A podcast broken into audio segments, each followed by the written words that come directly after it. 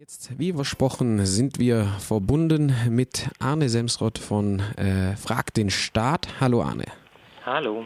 Hallo, ich äh, spreche mit dir heute, weil ihr ähm, eine ja, etwas äh, kuriose äh, Abmahnung der Bundesregierung bekommen hat, aber habt aber vielleicht erstmal für unsere Hörerinnen und Hörer, die äh, Frag den Staat noch nicht kommen, bekennen, was ist dieses Portal genau? Was macht ihr? Fragt den Staat macht im Prinzip allen Menschen so einfach wie möglich, äh, Informationen vom Staat zu bekommen. Wir sind eine Plattform, über die man sehr einfach Anfragen stellen kann an äh, alle möglichen Behörden in Deutschland. Wir haben so knapp 13.000 Behörden in unserer Datenbank und wenn man eine Info haben will, kann man über Frag den Staat äh, eine Anfrage stellen. Das funktioniert sehr leicht und das Tolle an dieser Plattform ist, nicht nur die Anfrage ist direkt online für alle einsehbar, sondern die Antwort auch. Das heißt, wenn ich eine Info bekomme, zum Beispiel ein Gutachten, äh, dann kann ich das direkt veröffentlichen und dann haben alle was davon. Die Plattform gibt es ja jetzt nicht erst seit gestern. Seit wann macht ihr das schon? Seit 2011 gibt es das. Seit 2011. Also eigentlich gab es, also in dem Fall gibt es auch schon sehr viele Anfragen, äh, die äh, darüber gelaufen sind, die auch veröffentlicht wurden. Jetzt gab es aber bei einer Anfrage zum Thema Glyphosat, beziehungsweise konkret einer Risikobewertung durch das Bundesinstitut für Risikobewertung eben, ähm, habt ihr ein Gutachten veröffentlicht und habt daraufhin einen überraschenden Brief von der Bundesregierung bekommen. Was wollen die von euch? Äh, wir haben tatsächlich von den Anwälten der Bundesregierung direkt eine Abmahnung bekommen, weil wir dieses Gutachten, das wir bekommen haben, veröffentlicht haben. Und die Bundesregierung will, dass wir das wieder löschen und äh, eine Unterlassungserklärung, eine strafbewährte Unterlassungserklärung äh, unterzeichnen. Und die Idee dahinter ist ähm, letztlich, dass wir in diesem Bereich nichts mehr so richtig machen können. Was nämlich die Bundesregierung sagt mit ihren Anwälten, ist, dass wir eine Urheberrechtsverletzung begangen hätten. Ähm, die Argumentation verläuft ungefähr so. Äh, die haben ein Gutachten geschrieben, damit haben sie das Urheberrecht und äh, haben verboten, das zu veröffentlichen. Und wenn man das doch tut, dann begeht man eine Urheberrechtsverletzung und das finden wir ziemlich absurd. Äh, und deswegen gehen wir jetzt unsererseits gegen die Bundesregierung vor. Das würde ja auch nicht nur dieses eine Gutachten betreffen, sondern generell alle Sachen, die jetzt von der Bundesregierung kommen oder vielleicht sogar noch weitreichender von staatlichen Behörden. Also das wäre ja sozusagen äh, die Sabotage eures Konzepts, wenn ich das richtig sehe. Genau, also wenn, wenn die damit durchkommen würden, dann würde das bedeuten, dass im Prinzip bei allen möglichen äh, Dokumenten des Staates der Staat dann immer sagen kann, äh, nö, das äh, könnt ihr vielleicht bekommen, aber veröffentlichen dürft ihr das nicht. Und das wäre natürlich eine Wahnsinnseinschränkung, ähm, nicht nur für Frag den Staat, sondern ganz grundsätzlich auch für Journalisten, für Aktivisten, für zivilgesellschaftliche Organisationen, weil das bedeuten würde, dass letztlich das Urheberrecht zum Zensurheberrecht werden kann. Ähm, und genau das äh, wollen wir jetzt aber vor Gericht klären. Wir wollen ganz grundsätzlich äh, eine Klärung dieser Frage, was ist, wenn der Staat ein Dokument selbst erstellt mit Steuergeldern, ähm, darf er dann verbieten, dass das veröffentlicht wird? Wir haben da auch eine sehr klare Meinung. Wir glauben, wir haben da auch die Gesetze hinter uns. Äh, wir sagen nämlich, das geht so nicht. Was man bekommen kann auf legalem Wege, das müsste man auch legal veröffentlichen können.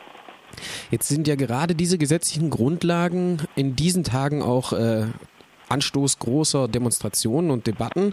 Also morgen, am Samstag, den 23. März, gibt es in zahlreichen Städten in Deutschland Aufrufe zu Demonstrationen gegen eine Reform des Urheberrechts auf europäischer Ebene. Unter anderem auch in Freiburg am Platz der Alten Synagoge um 14.30 Uhr treffen sich dort Menschen.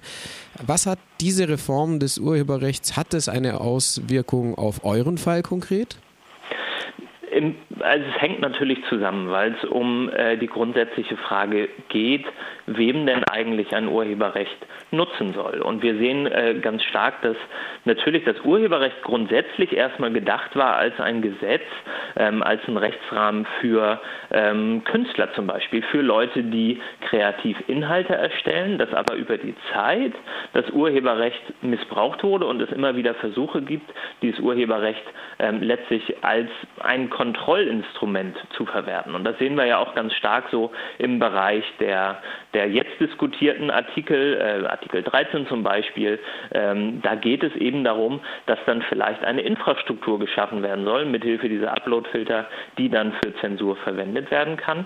Ähm, und ich glaube, ähm, dass letztlich die, die Möglichkeiten, die man mit so einem Urheberrecht hat, äh, in zwei Richtungen gehen können. Eben zum einen damit, was jetzt versucht wird, sowohl mit dieser Abmahnung als auch mit Artikel 13 und Artikel 11 und 12 auch, äh, nämlich zu sagen, äh, wir nutzen das, um, um große Teile der Gesellschaft stärker zu kontrollieren oder man könnte dem gegenüber sagen, Urheberrecht ist eigentlich eine ganz großartige Möglichkeit, um ähm, Inhalte, um Wissen für die digitale Welt zu gestalten. Und das passiert bis jetzt zu wenig und da gibt es zu wenig Impulse. Ähm, wir glauben, dass es eigentlich eher in die Richtung gehen müsste, dass man zum Beispiel sagt, alles, was steuerfinanziert ist, muss auch frei für alle bereitgestellt werden. Ähm, und wenn das so klar dargestellt werden würde, würde das eben auch bedeuten, dass in unserem Fall eine Abmahnung gar nicht erst losgeschickt werden würde. Also unterm Strich sind wir uns einig, das Urheberrecht muss irgendwie auf neue Füße gestellt werden, an die digitale Welt angepasst werden, aber es gibt in dieser vorgeschlagenen Reform eben sehr problematische Artikel. Vielleicht nochmal zu euren konkreten nächsten Schritten. Ihr ähm, klagt, Klagen kostet Geld. Ihr habt auch schon eine Crowdfunding-Kampagne gestartet. Die erste und die zweite Instanz sind schon finanziert. Ähm, wo, also ihr seid jetzt noch in der ersten Instanz. Ne? Ihr habt jetzt erstmal eine, ähm, eine Klage beim Landesgerichten, beim Landesgericht eingereicht eingereicht, ne? Genau, ähm, wir sind jetzt, das ist eine sogenannte negative Feststellungsklage, so nennt sich das. Wir wollen also prüfen lassen, dass diese Abmahnung, die wir bekommen haben, rechtswidrig war. Und wir stellen uns jetzt schon darauf ein, dass wir damit tatsächlich durch die Instanzen gehen. Äh, wir werden das in jedem Fall machen, äh, so wie es aussieht, die Bundesregierung wahrscheinlich auch. Ähm, und Urheberrechtsfälle sind ganz klassisch tatsächlich Fälle, die dann von der höchsten Instanz, vom Bundesgerichtshof, äh, dem Europäischen Gerichtshof vorgelegt werden. Ähm, und da gibt es in letzter Zeit so einige sehr interessante Rechtsprechungen, bis jetzt aber noch nichts äh, zu tatsächlich so einem Fall wie dem hier, den wir jetzt haben. Ähm, und deswegen hoffen wir, dass wir tatsächlich hier eine Grundsatzfrage haben, die es dann bis vor den Europäischen Gerichtshof schafft. Ähm, und das ist natürlich was, was nicht nur viel Geld kostet, sondern auch einen ziemlich langen Atem. Äh, solche Verfahren, die dauern nämlich gern mal fünf, sechs, sieben Jahre. Ähm, und deswegen sind wir gerade mit der Crowdfunding-Kampagne dabei, äh, uns so äh, ausreichendes Polster zurechtzulegen, damit wir das über die Jahre dann auch finanzieren können. Stand heute, 22. März, 12.20 Uhr, fehlen noch 6.571 Euro, um die Klage auch vor dem BGH und dem EuGH durchzufechten.